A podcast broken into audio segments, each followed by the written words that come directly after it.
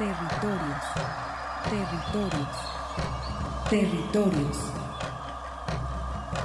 Voces vivas del color de la tierra. ¿Cuál es el objetivo del Congreso Nacional Indígena? Es el de defendernos como indígenas, de que nos reconozcan nuestra autonomía. El Congreso Nacional Indígena tiene unos principios, son servir y no servirse, representar y no suplantar, construir y no destruir, obedecer y no mandar, proponer y no imponer, convencer y no vencer, y bajar y no subir. Estos son los principios que, en el que ha trabajado el Congreso Nacional Indígena. Una de sus consignas dice, nunca más un México sin nosotros. Territorios. Esta es una producción de la Coordinación de Extensión y Acción Social. Territorios.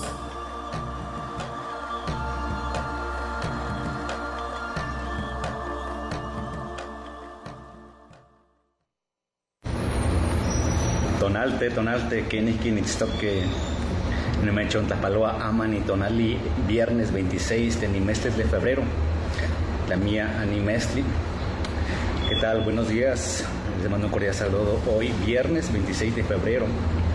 Bueno, pues les habla su amigo, su hermano, su motesh, como decimos en, náhuatl, motesh, eh, su amigo Xocoyotzi Cuauhtlastoa. Y estamos aquí compartiendo con ustedes una plática, una charla sobre el tema de, de pueblos originarios, ¿no? El tema indígena en Jalisco.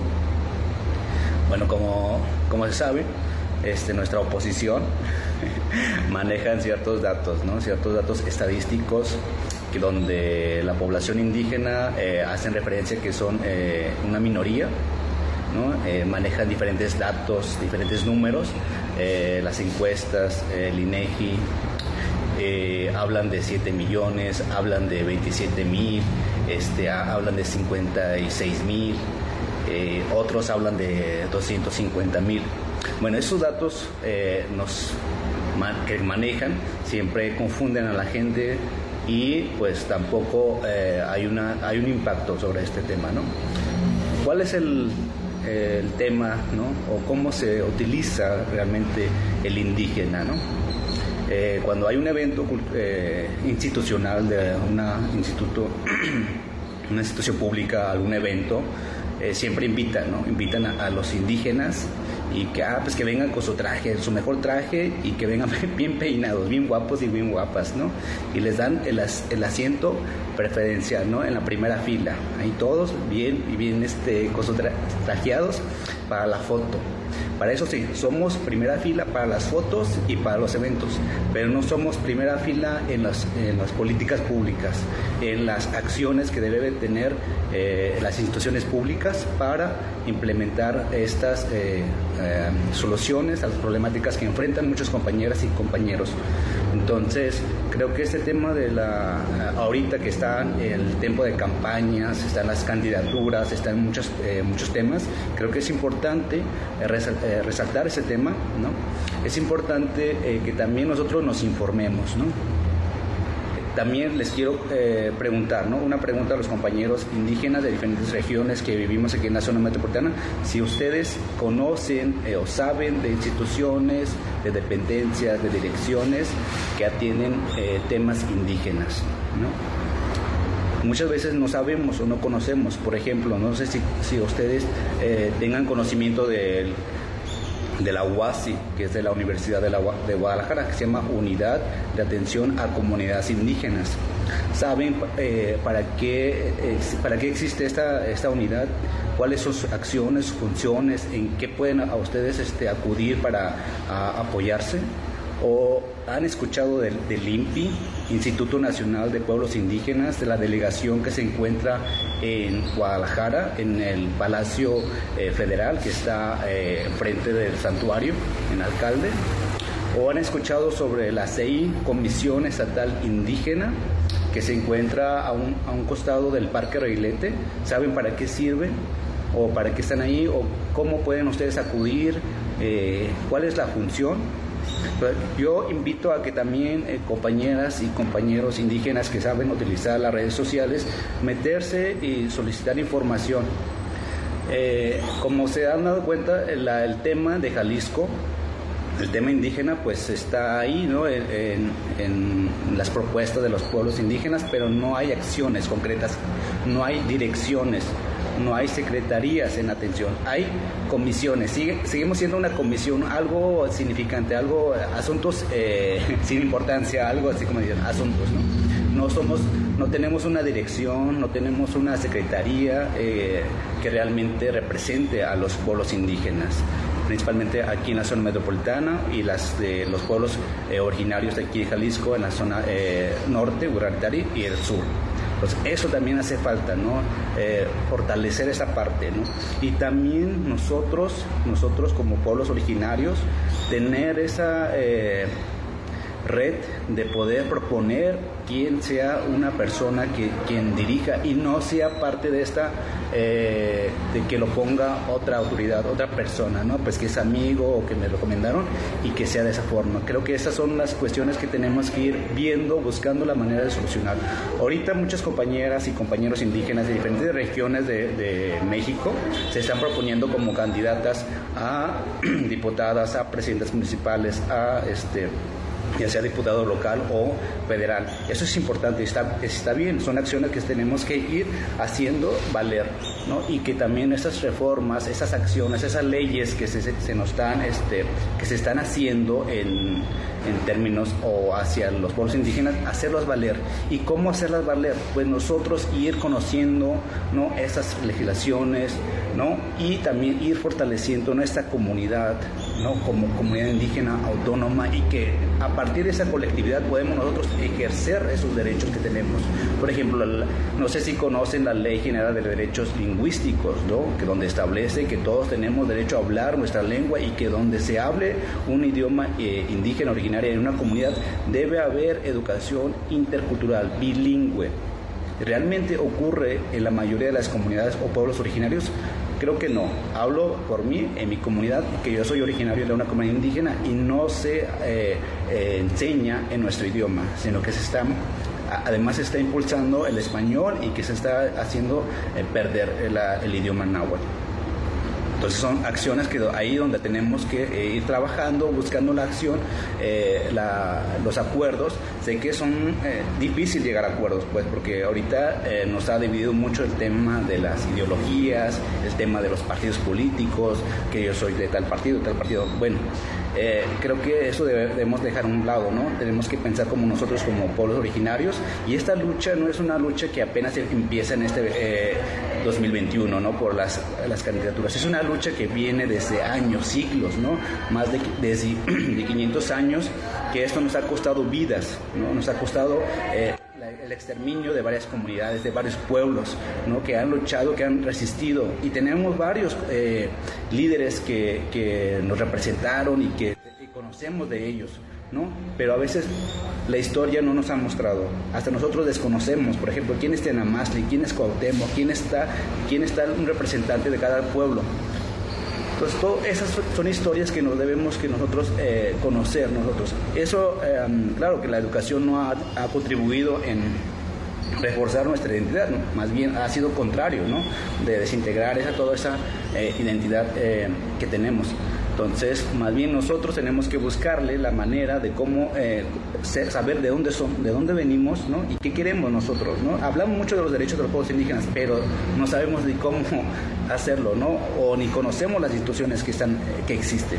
Entonces, ahorita viene eh, después de las elecciones quien gane vienen sobre el plan este, de desarrollo municipal el plan de desarrollo estatal y ahí donde también se tiene que ir proponiendo ¿no?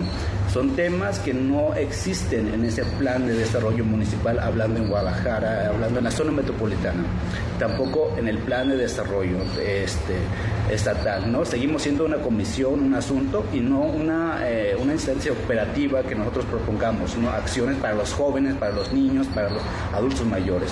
Entonces vamos proponiendo, vamos haciendo. Eh, este video es simplemente más para compartir mis opiniones. Eh, hago este tema de la candidatura, pues con, con el tema de que ahorita están hablando mucho de las candidaturas y pues más, más que nada aprovechar ese momento ¿no? para compartir y que también cada quien vaya compartiendo sus ideas, sus propuestas. Nechtas kamatilia mía, kamani tonali cuál es istoka, cuál es panoca, shikonika se Nos ha tu, tu nemilis, nos ha mía que polúa, mía costli, nos ha mía onca campatinemiste. Me chota paloa que mía paquilistli, si maluica noche tle en muanti quismati, tu tami, tu tamicapa, tlen chile nechcautia tu que tu huecapaua, guan me chonta tanilia, mía paquilistli y pamo ojuitas camati mía, nechlapaloa y mu guan pollo chocoyote niwa, cuál es esto que te muy buenas tardes, estimados radioescuchas. Soy Arturo Espinosa y como siempre es un honor para mí estar ante estos micrófonos, tendiendo puentes con las comunidades indígenas y rurales. Y después de haber escuchado la voz de Socoyotzin Cuactlactowak, quien nos señala que las instancias burocráticas que limitan la participación de los pueblos y también cuestionan la legislación y las leyes para que sean reivindicados los derechos de los pueblos indígenas y que estas legislaciones sean efectivas y no un mero discurso demagógico que año tras año se replica como una campana rota. Este mensaje lo pueden consultar ustedes ahí en Facebook. El compañero Socoyotzin también pertenece al colectivo de jóvenes indígenas urbanos la zona metropolitana de Guadalajara, así que pues con esto damos inicio a este programa. Eh, muy buenas tardes, Arturo. Muy buenas tardes, estimados radioescuchas. Mi nombre es Armando Abreu y les damos la más cordial bienvenida a estos territorios de sentido social y sentimiento internacional, global, mundial. Permítanme mandar un saludo, un saludo a la unidad de apoyo a las comunidades indígenas Huasi, así como a la coordinación de extensión y acción social, así como a todos los compañeros que laboran en esta red de Radio Universidad de Guadalajara que se mantienen tendiendo puentes con las comunidades originarias de Jalisco, México y el mundo. Eh, le enviamos un saludo saludo al territorio Huirrárica, allá en la Sierra Norte del estado de Jalisco, un saludo también al territorio indígena del sur del estado de Jalisco, territorio Nagua, así como a la eh, mítica isla de Coca, allá en Mezcala de la Asunción, y saludamos también a los pueblos originarios migrantes que viven, trabajan y piensan en esta zona metropolitana de Guadalajara, a todas las organizaciones e instituciones y colectivos que luchan por la reivindicación de los derechos sociales, culturales y lingüísticos de los pueblos originarios. Muchas gracias a todos por estar aquí. Buenas tardes. Saludamos a nuestras estaciones hermanas de Red Radio Universidad y especialmente a quien nos escucha en Lagos de Moreno, al pueblo chichimeca de Buenavista, Moya y San Juan Bautista de la Laguna, también a Radio Chapingo, allá a Texcoco y al Estado de México, y a quien nos escucha en Los Reyes, Michoacán, a través de Estéreo Paraíso. Pues agradecemos también al equipo técnico que nos apoya y quienes en conjunto hacemos posible la emisión de este programa. Muchas gracias al ingeniero Gustavo García que se encuentra en los controles y pues esta semana de muchas actividades con los pueblos originarios, principalmente pues con esta conmemoración internacional que se hace de los pueblos originarios. Sin embargo, eh, pues en todos los eh, conversatorios que pudimos presenciar, presenciar, perdón, eh, vimos cómo hay reclamos de las demandas de justicia, de educación, de salud, en fin, que que están pendientes históricamente. Creo que el mensaje de Socoyotzin es muy claro en el sentido de que pues sí hay algunos días donde se evidencia mucho el, eh, la cultura indígena, su folclore, su importancia. Sin embargo, en la vida eh, pública, en la vida ordinaria de todos los días, siguen siendo un sector, eh, ¿por qué no decirlo?, segregado ante su cultura. digamos, las ciudades están preparadas para que sean completamente, no sé, occidentalizadas y bueno, la cultura indígena queda siendo como un acto folclórico, un acto como que queda lejos de que la ciudadanía y las políticas públicas aceptemos más y, e integremos más a nuestra vida a estas culturas originarias. Y pues eh, conmemorando esta fecha, la Unidad de Apoyo a Comunidades Indígenas, eh, a través del área de migrantes eh, residentes en la zona metropolitana de Guadalajara, realizaron un conversatorio, una charla, donde el compañero, el maestro Miguel Gómez, estuvo pues dirigiéndola, este conversatorio titulado Experiencias, retos y logros de los hablantes de los pueblos originarios en zonas urbanas, y tuvimos pues la participación de tres hablantes hablantes eh, de distintos pueblos. Vamos a escuchar a continuación las palabras de la maestra Analine Martínez Sixto. Ella es investigadora y activista de la cultura tlapaneca aquí en la ciudad de Guadalajara. Bueno, he sido muy, fui, fui y soy muy afortunada en, en tener mi lengua y afortunada porque mis padres, este, me enseñaron las dos lenguas al mismo tiempo, el tlapaneco y el castellano. Y, quiero hacer una aportación con esto, que cuando hay más lenguas, hay que educar a nuestros hijos en dos o tres lenguas, pero hay que, sí se puede, ¿sí? En mi caso, este, mi mamá fue monolingüe, mi papá eh, hablaba el español y el tlapaneco era bilingüe él, pero mi mamá no hablaba el español. Entonces, yo aprendí muy bien el tlapaneco porque, pues, ustedes saben, este, que la comunicación, pues, es, es mucho, mucha comunicación de pequeños con, con la mamá, ¿no? Más que con el papá, o depende de las circunstancias. Pero mi circunstancia fue esa, que aprendí las dos lenguas al mismo tiempo y eso me fue abriendo puertas, este, pero en ese proceso de crecimiento, confieso que yo desconocía lo que es este, lo que es la revitalización, lo que es la conciencia lingüística y, que debo de, este, que tengo una, me estaban dejando una lengua maravillosa que ahora me ha abierto puertas y pues en eso trabajo ahora, ¿no? Pero ese, esa, esa técnica que utilizaron mis padres, este, pues ahora lo, lo aconsejo.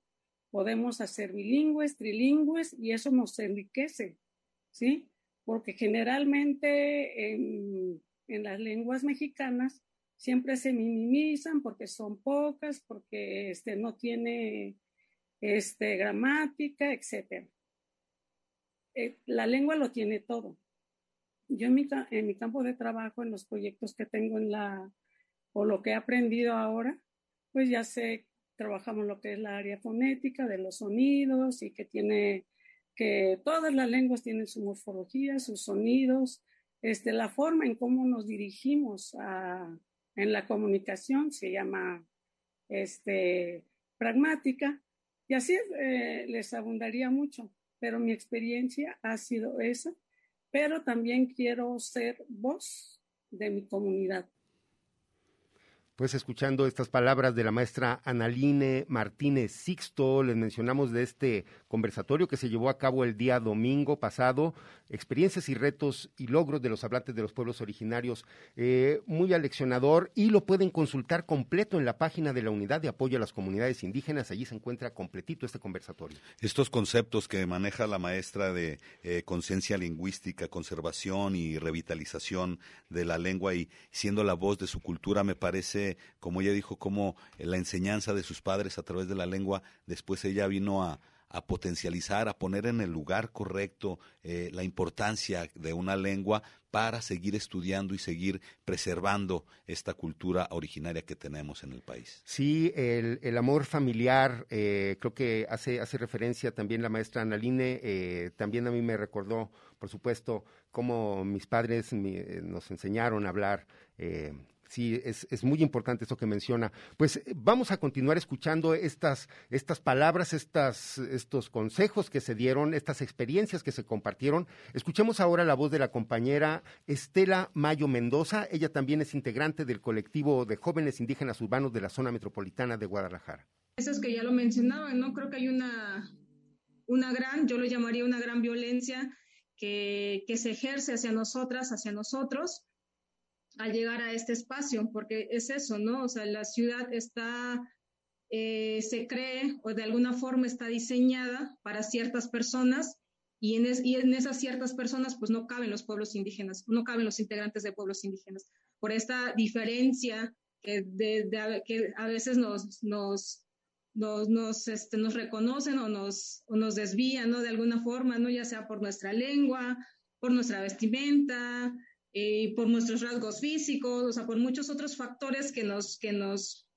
que nos señalan a, cada rato y a cada instante y eso te hace creer que tampoco perteneces a este espacio y que tampoco deberías de estar en este espacio, ¿no?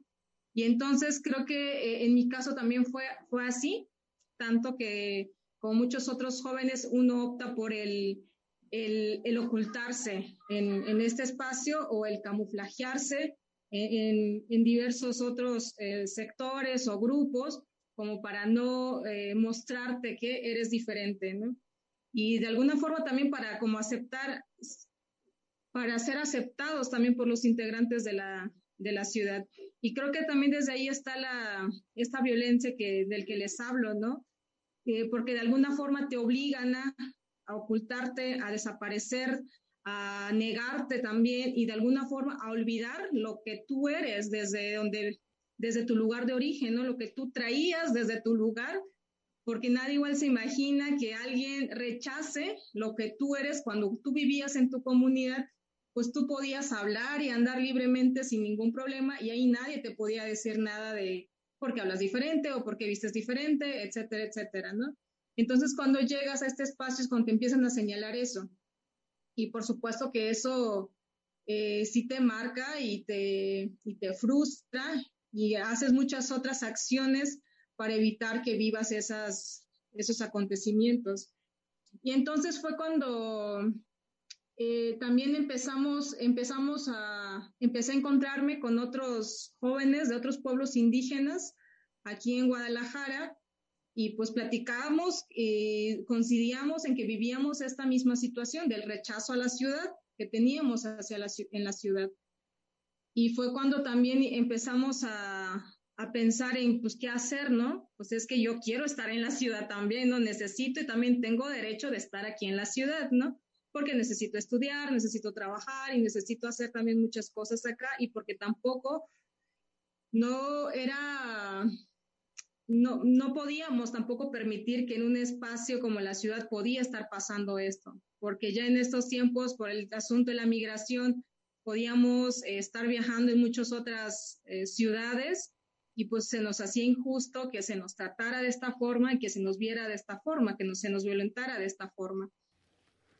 Pues estos son los ejemplos de la discriminación, la exclusión, la marginación que desgraciadamente muchas veces sin querer eh, y pues otras veces queriendo también eh, reflejamos y manifestamos hacia nuestros compañeros de los pueblos originarios y también pues hay que pensarlo con eh, toda la migración que hay también pues en estos momentos de Centroamérica que está atravesando el país. Y bueno, como nos menciona también este diseño de ciudad occidental, eh, donde precisamente no las comunidades indígenas a veces no entran, no no son bien aceptadas. Y bueno, esta violencia en contra de la identidad comunitaria, de en contra de la identidad indígena, pues bueno, es eh, propio verla para entre todos también erradicar esa esa pues esa concepción y esa, esa emoción del racismo desgraciadamente y poder ser un mundo pues más incluyente. Y ese reclamo que eh, se replica también, como al inicio del programa lo mencionó el compañero Sokoyotzin, eh, de que se consideran invisibles. Eh, creo que también es muy necesario que el Estado mexicano, pues sí, apriete las tuercas en ese sentido de considerar las propuestas de los pueblos y no solamente pues eh, imponer eh, a ellos pues diferentes programas y proyectos. Eh, vamos a escuchar ahora estas palabras que también el compañero que participó en este conversatorio, el compañero Juan Sant, él es Totonacu y nos va a presentar primero pues este sentir que, que manifiesta hacia estas fechas que mm, él menciona, solamente se acuerdan de ellos en estas fechas que conmemoran a los indígenas, pero el resto del año son olvidados. Y después de, de su testimonio vamos a escuchar una pieza porque este compañero es eh, músico, es rapero y nos va a presentar una pieza titulada Originario. Pues muchas gracias. El hecho de nosotros adoptar ritmos extranjeros creo que es, se ha vuelto necesario, ¿no? Sobre todo en la música rap, que nos da esa, esa pauta de poder manifestarnos de una manera libre. Conservar esa libertad de expresión creo que es, que es lo que lo hizo que nosotros los originarios nos acercáramos a esta posibilidad de, pues manifestarnos nuestro descontento social y todo, ¿no? Creo que el hecho de escuchar música rap no, no te vuelve parte como que de, de una escena nacional en el cual muchas veces está como que contaminada con, pues con bastantes cosas que muchas veces la sociedad prefiere no aceptar, ¿no? O creo que está mal visto, ¿no? Pero nosotros los originarios tratamos de darle esa, pues ese sentido más positivo, ¿no? Para poder cambiar nuestro entorno y la manera en la cual nos, ve la, nos ven las personas ajenas a nuestras comunidades o a nuestro modo de pensar o sentir. Creo que eso es lo, lo bonito del rap. Pues no es solo el rap, ¿no? Yo he visto a muchos originarios que se manifiestan mediante danza, mediante pintura. Creo que es lo bonito, ¿no? Y pues la verdad me, me, siento orgulloso de ser parte de una comunidad originaria y cuando veo a alguien más manifestarse en su propia lengua, pues también como que crece más ese orgullo.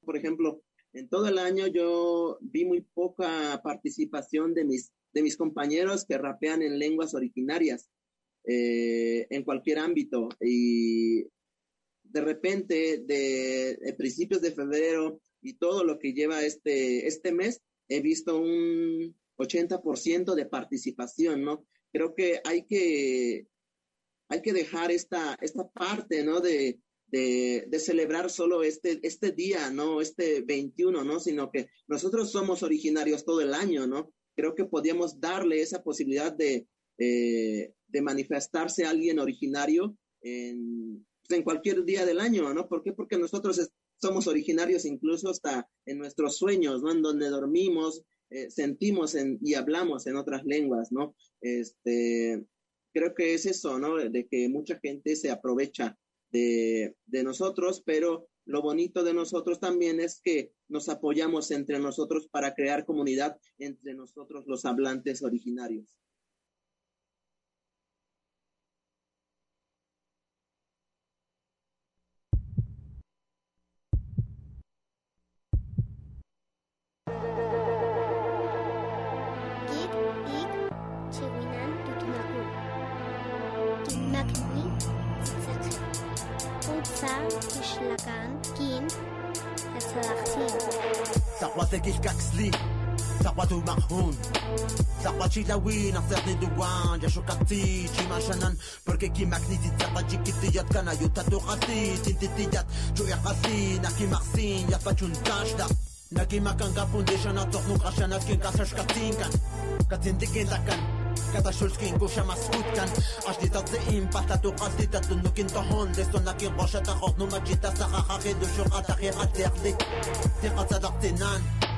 Ako konta sa kawata to katakawi Kista chiwi patsukundimin Keju watate iklimima. Yaki machita patinta tu dafting gutun Chisek masakin tatin Tendiga makdisi kiti ikis kata Kashanat kinta tinkati indi kendi chishkuwinkan Kastak linakinat kunun Kasashkatinkat sandasachiwinkan Kasashkatinkat nasa chiwinkan Kasa nasa chiwin Di bakata sun kasa nasa chiwin Di bakata sun kasa nasa chiwin Di bakata sun kasa nasa chiwin Di bakata sun Kati is, kati is, kati is Ken asku nuncan Kati is, kati is Ken asku nuncan Estoy cansado de todo. Cansado ya de callar. De negar que soy originario, lo tengo en la voz, en el corazón, en la sangre, en las venas, mi piel morena, orgulloso de mi lengua materna. Estoy cansado de todo, cansado ya de callar. De negar que soy originario, lo tengo en la voz, en el corazón, en la sangre, en las venas, mi piel morena, orgulloso de mi lengua materna. Me cansé de callar, de bajar la cabeza, Vivir bajo la sombra de aquel que ostenta riquezas. Cansado de sentir vergüenza por tener piel morena. Por tener el color de la tierra, que no tenga tierras más que las que tengo en las uñas quizá. Por eso será que de mis manos siempre suelen brotar salvajes flores liricales que suelen causar incomodidad. Que florezca mi orgullo y mi cara sonría, que brote de mí el fuego más puro cuando de mí se rían por mi cara y mis pies descalzos. Cinta con esos zapatos Listón en mis trenzas, sombrero y machete vestido de blanco. Que callen voces que nos discriminan. Que mudezcan miradas, que no lastimen palabras llenos de espinas. Hoy traigo semillas y un machete en mano pa' aquel que impida que crezca mi canto. Que nadie robe sonrisa a mi cría. Que crezca el orgullo en nuestros corazones. Que nuestras lenguas se escuchen en todos los rincones. Que nuestras lenguas se escuchen en todos los rincones. Que nuestras lenguas se escuchen en todos los rincones. Que sonrían, que sonrían, que sonrían nuestros corazones.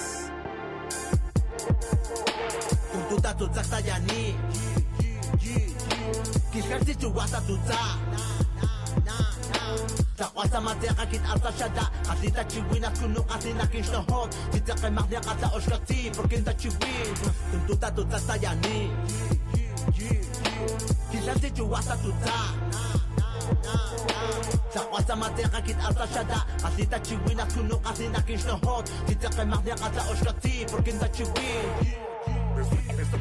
Estoy cansado de todo. Dato Tatayani. Sons count this money.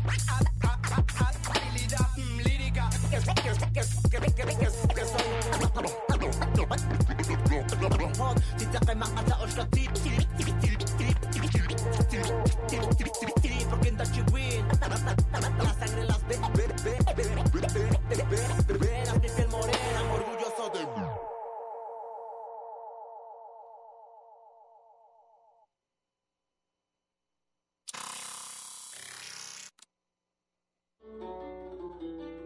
Sigues caminando. Territorios. Ecos sonoros de identidad. Territorios. Un espacio para la comunicación sin fronteras.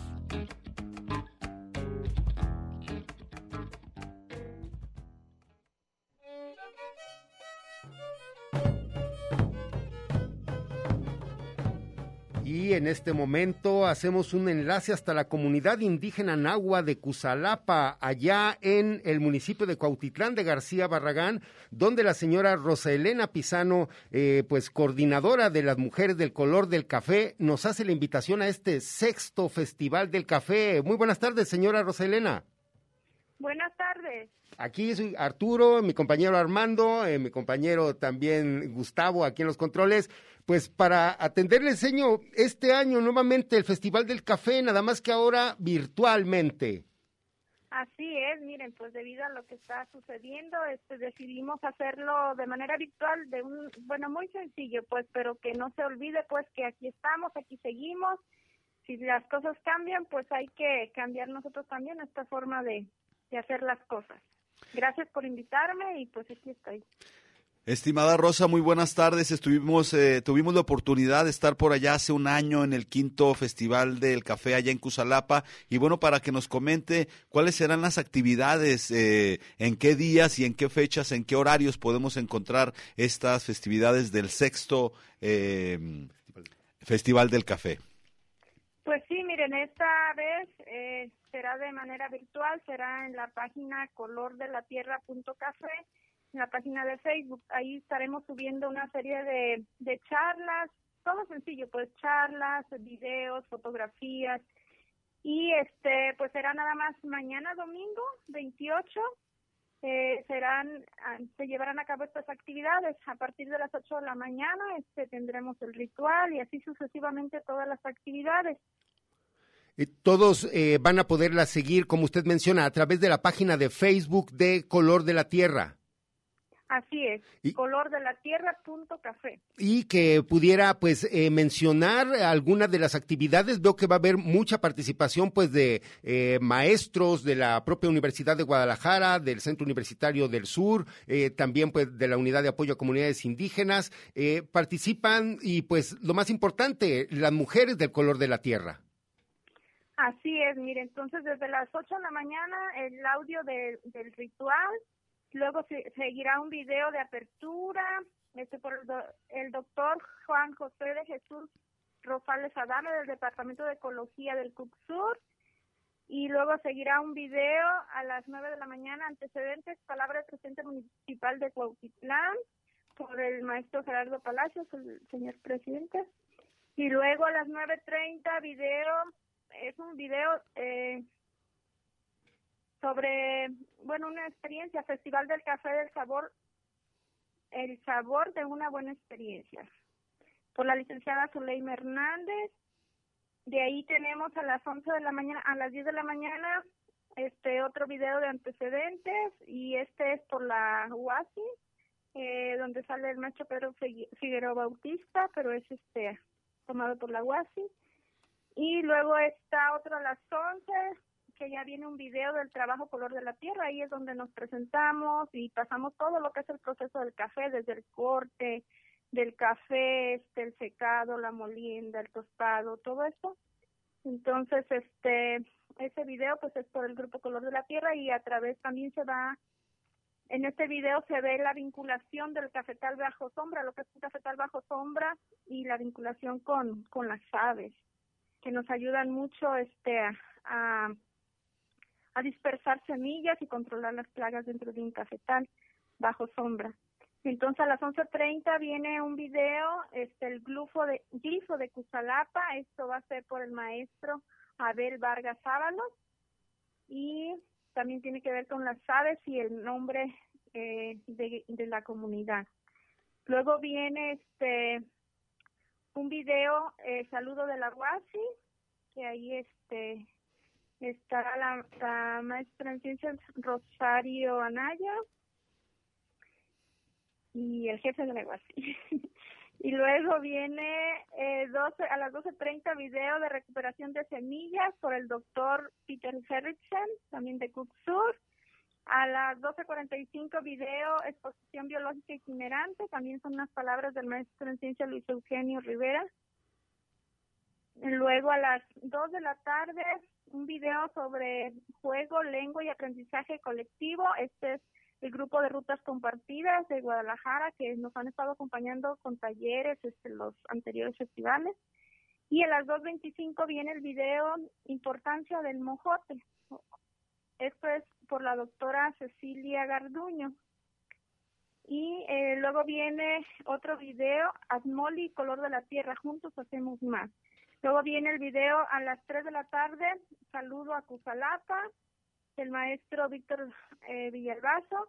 A las 5 de la tarde viene el, el video de la tarde cultural. Ahí estaremos recordando los festivales pasados y pues música y este eso es lo que se estará dando. Luego al final ya viene el cierre a las 6 de la tarde que es un video sobre un ritual de cierre. Este va a ser un audio y bueno, en transcurso del día vamos a estar pasando también este fotografías, imágenes. No, pues muy, muy completo, señora Roselena. Eh, las saludamos y las felicitamos a todas las mujeres que hacen posible este trabajo, este festival, y que, bueno, y que no solamente mujeres, porque pues participa toda la comunidad de Cusalapa. Así es, este, pues en este, en este grupo Color de la Tierra, pues todos los que vienen a, a vender su café al grupo y otros productos como la jamaica, la semilla de calabaza, la miel, diferentes productos, frutas de temporada, este, todo esto, pues está involucrada la comunidad y las localidades de la comunidad de alrededor. Y algo que también este, nos gustó mucho cuando pudimos visitar esa comunidad, los textiles, todas las artesanías que elaboran, eh, pues híjoles, ahora le recomendamos a la gente que los contacte a través pues de la página de internet, algún teléfono, señora Rosa, también si gusta dar para alguien que quiera mayor información. Así es, mire, este, nos pueden contactar a través de este, esta página de Facebook que es color de la tierra.café o al teléfono 317-38-89873 o eh, 357-38-41651. Le pediría nuevamente que lo repita ambos para que la gente pueda apuntarlos con calma. Claro que sí. Este eh, el teléfono 317-38-89873 es a través de WhatsApp porque en la comunidad no hay línea telefónica de celular. Entonces, el otro es de línea de casa, es el eh, 357-38-41651. Este es teléfono fijo de casa, pero también en la comunidad falla mucho la línea de teléfono y a veces no hay no hay no hay este, señal no hay, pues no se escucha. Entonces, de una forma o de otra, o si no, a través de la página pueden ahí este preguntar o hacer comentarios también. No, pues desde acá, señora, los felicitamos mucho por este sexto festival. Sabemos que es un esfuerzo de la propia comunidad que, pues afortunadamente, ya van seis años, esperemos que siga muchos años más y pues bueno, hoy se adapta a estas nuevas contingencias, a estas medidas, pues al menos va a ser virtual, pero presente siempre Cusalapa eh, a través de su página en Facebook. Claro que sí, ahí los esperamos cuando gusten a probar un, el café de Cusalapa y pues estamos recibiendo de cuatro a seis personas máximo y este con cita anticipada para que no tener dos grupos juntos a la vez, por ejemplo, y tener las medidas de, del sector salud, poderlas llevar a cabo bien. Mm, pues muchísimas felicidades, felicitamos al grupo de las mujeres del color de la tierra, a toda la gente de por allá que está a través de sus trabajos, de sus esfuerzos, cultivando café y muchísimas otras cosas que se dan por allá, eh, sabrosísimas, riquísimas, y esperemos que eh, pues poderlos ir a visitar pronto. Claro que sí, cuando gusten ahí están sus órdenes. Señora Rosa, pues estamos en contacto. Eh, al ratito le mando ahí unas piezas para que tengan algo de música también, la del cafetal que nos hicieron el favor de grabar los compañeros de la eh, tambor antigua de Iscatán. Eh, pues le pasaremos esas melodías. En un ratito se las mando, señor. Muchísimas gracias. Ándale, estamos en contacto y felicidades por este esfuerzo y este trabajo de las mujeres del color de la tierra ya en Cusalapa, en Cuautitlán de García Barragán. Pues muchísimas gracias a la señora Rosa y a todo este esfuerzo en conjunto que se hace allá en la Sierra de Manantlán, zona indígena, donde se continúa trabajando en pro precisamente de la comunidad originaria. Pues eh, continuando con este programa, eh, realizaste una entrevista también que tiene que ver con lo, la cuestión del tren Maya al señor al señor Roberto Sánchez, como hemos visto durante la semana, eh, se decretaron unas dos amparos contra este tren Maya y vamos a escuchar precisamente esta entrevista que le hicimos a Roberto Sánchez, quien forma parte del colectivo Canán Derechos Humanos. Bueno, pues muy buenas tardes. Nos encontramos platicando con Roberto Sánchez. En primera instancia, Roberto, si nos quisieras platicar un poquito acerca de lo que hacen en este colectivo Canán.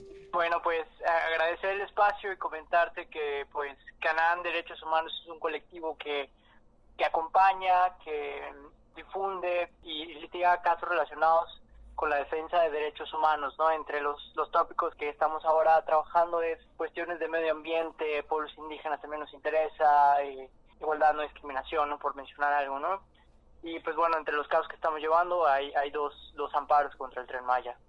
Si nos quisieras platicar un poquito acerca de esta suspensión eh, definitiva que alcanzamos a leer en las noticias del tren Maya en tres municipios de Yucatán. Claro, pues mira, comentarte lo siguiente. En específico, la suspensión definitiva es como una, fue en este caso como una reiteración de la suspensión provisional que ya se tenía. Cabe mencionar que es la primera suspensión definitiva que se dan en Yucatán, ¿no? Lo cual es, muy importante y esperemos que permee con los otros juicios de amparo que, que están en, en curso, ¿no? Y mencionar eh, el juicio en sí es eh, por un tema de eh, eh, acceso a la información dentro del proceso de consulta pública de la mía del tren Maya, ¿no? cuando se da este proceso de consulta pública que forma parte del proceso de, evaluación de la mía, nos percatamos de la falta de una serie de anexos muy importantes. Entonces de ahí decimos, pues no se puede participar de forma adecuada porque no está toda la información de la mía.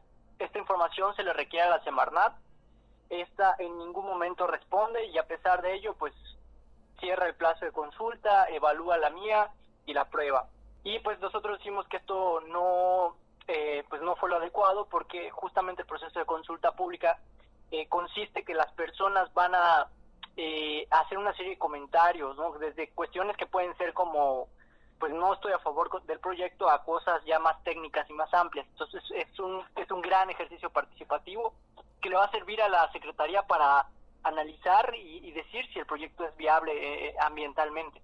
Entonces, pues bueno, en, en concreto, la Semarnat nunca respondió a la información que, que se solicitó y esta misma prueba, el manifiesto de impacto ambiental, cuando revisamos el, resolutivo del manifiesto, nos damos cuenta que la propia Semarnat admite que eh, pues justamente hacía falta esta información porque Fonatur eh, fue omiso, no la entregó.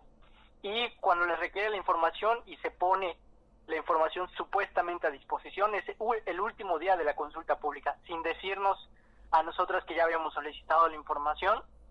Y pues bueno, ahí estamos hablando de una participación plenamente ilusoria, ¿no? Que pues bueno, ya es algo que se ha tocado con relación al tema del tren Maya. Eh, a raíz de eso, pues se plantea una ampliación y, bueno, se, obtiene una suspensión, que en términos eh, sencillos la suspensión es para tres municipios del tramo 3, que son Chocholá, Mérida y Zamal, e implica que no van a poder realizar obras nuevas. Sí van a poder realizar hay una cuestión de rehabilitación y, y este trabajos administrativos, pero no obra nueva del proyecto. Lo que nosotros estamos buscando es que se vuelva a abrir ese proceso de consulta pública con toda la información que jamás se ha puesto a disposición de la gente, de ser posible, en tanto se cumple con, una sentencia, una posible sentencia favorable que esté detenido el, el tema del tren. Y bueno, por ahora lo que sigue también es estar pendientes de que se respete la suspensión, que sabemos que el Fonatur eh, tiene un historial por eh, traer un discurso totalmente eh, negativo con relación a las suspensiones y em, también en los hechos que se pues, ha tratado de no hacer caso a, en otras suspensiones que ha recibido. Desde tu punto de vista, ¿cuál es el sentir también de las comunidades en referencia a este megaproyecto? Pues mira, hay hay de todo, ¿no? Y es una realidad que existe una mayoría que está a favor del proyecto, pero esta mayoría no ha recibido toda la información del proyecto mismo. Y eso es una realidad. Inclusive se puede ver en la pseudo consulta indígena que hicieron, justamente la Oficina de Naciones Unidas para los Derechos Humanos en México hizo ver que, o sea, la información no, no, pues no fue una consulta informada, tampoco fue una consulta libre, nunca se les hizo ver eh, la los aspectos negativos del proyecto y aparte de que el gobierno solo está refiriendo que es un tren y ya, cuando en realidad el proyecto Tren Maya es un proyecto que no se limita a unas vías de tren y un tren de pasajeros y de carga. Es un tren que implica también la construcción de ciudades, de eh, desarrollos turísticos al estilo de Cancún, de zonas industriales, entonces eso tampoco se les está diciendo, tampoco se les menciona la pérdida del territorio que se puede generar. Y por otra parte, quienes no están a favor por mencionar algo, no hay organizaciones que han señalado que esta actitud del gobierno federal por invisibilizar a quienes están en contra eh, es una actitud totalmente racista y yo estoy totalmente de acuerdo porque no está reconociendo la capacidad de los pueblos de estar en contra de un proyecto, no simplemente se está imponiendo. Eh, estimado Roberto, algo que tú quisieras agregar en cuanto a esta información para la gente de acá del occidente del país. Mencionar que eh, por nuestra parte estaremos pendientes de que se respete la suspensión y, si el proyecto es tan bueno como dicen, pues bueno, pues la sentencia no, debería ser a nuestro favor, ¿no? Pero pues nosotros queremos que, que vamos a obtener una sentencia favorable y pues que también estén despiertas, porque así como el proyecto Tren Maya en esta parte del país va a generar muchas afectaciones. Se sabe que en otras partes del país también se están llevando a cabo otros proyectos o megaproyectos de carácter extractivista como, como este, ¿no? Entonces, eso agregaría. Excelente, Roberto, pues muchísimas gracias. Un gustazo, a la orden agradeciendo a Roberto Sánchez del colectivo Canán Derechos Humanos, quien nos ofrece pues esta entrevista para aclararnos el punto de estas suspensiones allá en el estado de Yucatán del tren Maya. Sí, eh, tuvimos la oportunidad de estar en agosto del 2018 en, en, las comunidades, bueno, en Palenque principalmente, allí en Chiapas, y vimos que esta consulta solamente se desarrolló en las cabeceras municipales, no así pues en las comunidades donde eh, pues la ruta del tren eh, seguirá su curso. Y pues como menciona este manifiesto de impacto ambiental, eh, no está integrado. Entonces, ¿cómo es posible que un proyecto que no está debidamente pues estudiado, eh, que, que debe de entregar todo este tipo de documentos, no los estén realizando? O sea, creo que eh, habla muy mal de este proyecto. Sí, todavía hay mucho que decir y bueno, esto fue en el estado de Yucatán, en tres municipios esta suspensión, pero recordemos que a través de todo lo largo de la vía, eh, pues sigue teniendo afectaciones tanto como ambientales como territoriales para las comunidades originarias y que siguen levantando la mano para evidenciar que pues que no está claro cómo se va a desarrollar este proyecto y que aparte también, como nos menciona el eh, licenciado Roberto, pues trae hay, eh, no nada más va a ser una vía, sino construcción de espacios, eh, toma de territorios, construcción de ciudades. Entonces a todo esto pues hay que estar muy alerta. Pues eh, vamos a continuar ahora nuevamente con estos testimonios que se dieron en el conversatorio eh, para escuchar al menos uno más. Yo creo que sí nos da tiempo de escuchar nuevamente a la señora Analine, quien eh, pues hace también estas reflexiones acerca de la importancia de la lengua y de la cultura de los pueblos originarios. Y bueno, como comentaba algo Miguel, ¿no? ¿Cuál es el oro? Pues sí, he tenido el oro, tengo la educación que la ciudad me, pues me ha dado, la Universidad de Guadalajara me ha dado, porque he estado dentro de nuestra casa de estudios. Bueno, ese es mi oro en este momento. Haber sido marginada por no tener información necesaria para abrirme caminos en menos tiempo, este, pues también fue un reto que ahora este, que ahora ya lo reconozco y a lo mejor en algunos momentos, este, pues somos, seguimos siendo marginados sin darnos cuenta. Y como dice Juan por ahí, a veces este, eres utilizado. Y este, y bueno, ahí sí lo reconocemos a estas alturas ya.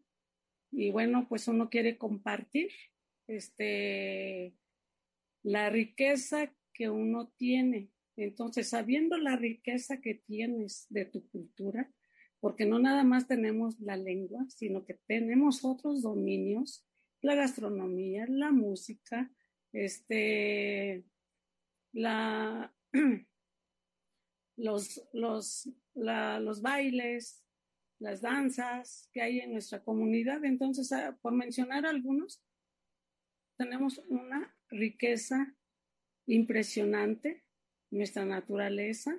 Ciertamente pertenecemos a una cultura, pero conocemos eh, todo, todo pues mm, los árboles frutales, cosas. Conocemos nuestro, nuestra naturaleza.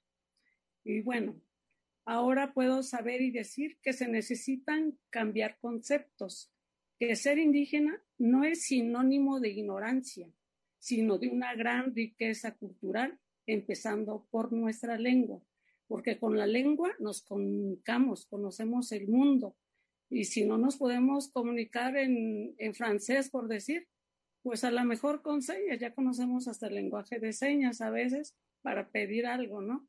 Entonces, nuestra lengua es un gran patrimonio para este para tener o aprender muchas cosas. Entonces, este, sí, sí me gusta a mí que mis paisanos, sobre todo, este, reflexionemos y hagamos una conciencia lingüística.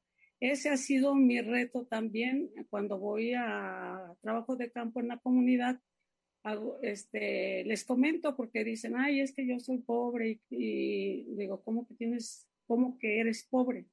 Tienes la lengua, ahorita me estás dando información, este, tú conoces más que yo, porque hay cosas que se nos olvidan y bueno, compartimos ahí. Entonces, a veces los que están en la comunidad hay que darles información. No, este, porque mucha gente dice es que son indígenas, no saben. Tienen, tenemos una riqueza cultural. Entonces, este, la lengua nos proporciona esa comunicación en todas las áreas y y, este, y podemos avanzar en nuestro caminar. Pues con esas palabras de la señora Analine Sixto Martínez es como damos por concluido este programa y pues importantes reflexiones. Los invitamos a que en la página de la UASE visiten y disfruten todo el conversatorio completo. También los invitamos a que le den un repaso a esta Ley General de los Derechos Lingüísticos de los Pueblos Indígenas para que conozcan mejor en qué posición eh, pues están las lenguas y saber que México reconoce tanto al español como a todas las lenguas originarias como lenguas de este país. Pues la siguiente semana tendremos información también del Día Internacional de la Mujer, donde pues realizaremos diversas actividades. Eh, sigan la página de la UASI, Unidad de Apoyo a Comunidades Indígenas, y los dejamos aquí en Radio Universidad de Guadalajara. Muchas gracias. Gracias. Territorios. Territorios. Territorios. Voces vivas del color de la tierra. El Congreso Nacional Indígena tiene unos principios. Son servir y no servirse, representar y no suplantar, construir y no destruir, obedecer y no mandar, proponer y no imponer, convencer y no vencer, y bajar y no subir. Una de sus consignas dice, nunca más un México sin nosotros. Los esperamos nuevamente el próximo sábado a las 12 del día. Agradecemos el favor de su atención y sigan escuchando Red Radio Universidad de Guadalajara. Territorios.